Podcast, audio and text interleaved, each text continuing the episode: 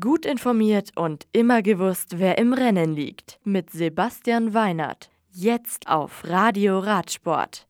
Paladin holt Giro delle Marche. Viviani siegt in der Slowakei.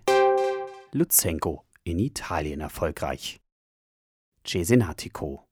Das bereits zum 16. Mal stattfindende Eintagesrennen Memorial Race Marco Pantani über knapp 200 Kilometer mit Start in Cascro Caro Terme e Terra del Sole und Ziel in Cesenatico gewinnt Alexei Luzenko. Der Astana-Profi siegt nach 4 Stunden und 50 Minuten vor Ineos-Fahrer Diego Rosa und Guillaume Martin vom Vandy Gobert Cycling Team. Hart. Nach 197 Kilometern steht in Belgien der Sieger der neunten Primus Classic fest und er heißt Edward Töns. Der Trecksieger Fredo-Profi konnte sich auf dem welligen Kurs im Sprint gegen Pascal Ackermann von Bora Hansgrohe behaupten. Dritter ist Suda-Lottofahrer Jasper de Buist. André Greipel wird 23. und ist damit der beste Deutsche in der Ergebnisliste.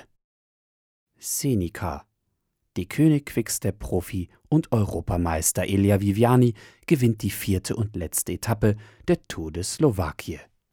Der Italiener bezwingt nach 142 Kilometern Arnaud Demar von Groupama FDJ und UAE Team Emirates Fahrer Alexander Christoph. Die Gesamtwertung der bereits zum 63. Mal ausgetragenen Rundfahrt gewinnt der Belgier Yves Lampert. Ofida. Die letzte Etappe und auch die Gesamtwertung des Giro delle Marche in Rosa gewinnt Soraya Paladin von Aleci Polini. Die Italienerin hält auf dem letzten knapp 102 Kilometer langen dritten Teilstück ihre Landsfrau Marta Cavalli von Valka Silent Cycling und Elizabeth Banks von Bilia Pro Cycling in Schach. Die beste Deutsche ist Michaela Gill. Sie landet auf Rang 9. Das Radio für Radsportfans. Im Web auf radioradsport.de